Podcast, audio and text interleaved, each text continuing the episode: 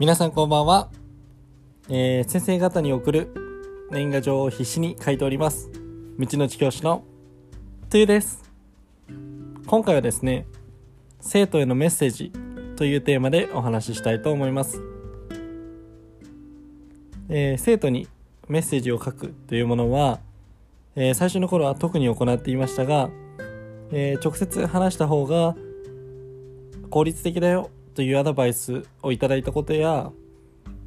えー、業務日々の業務に追われ、えー、忙しすぎてやめていました、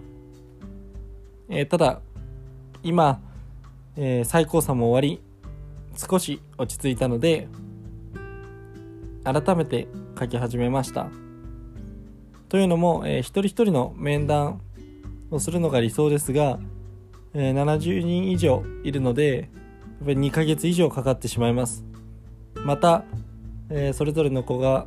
部活動をやっていたり他の用事があったりなど、えー、直接話せる機会っていうのがなかなか設けることができないので、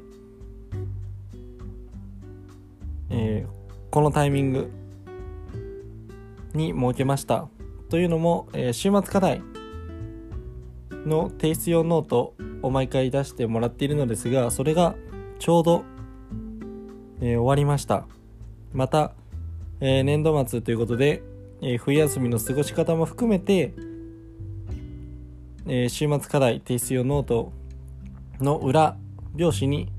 え思いを込めてメッセージを書いています、え最初は4行ぐらい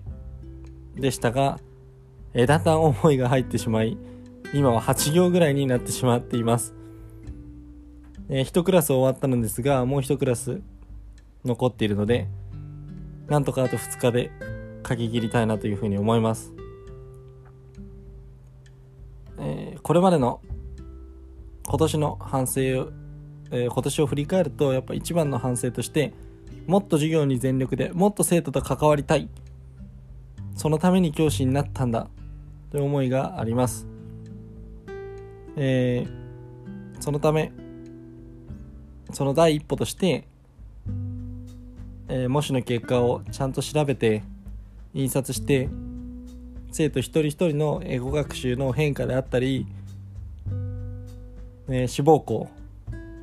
来年のゴールを見据えた上で上での、え、声かけであったり英語学習のサポートをしていけたらなというふうに思います、えー、日々の業務で忙しいですがこうやって落ち着くとやっぱり僕がしたいことはここなんだなと。生徒と関わるサポートするそういったここに戻ってくるんだなというふうに感じております、来年は少しでも、担任になると思うのでより生徒と関われるように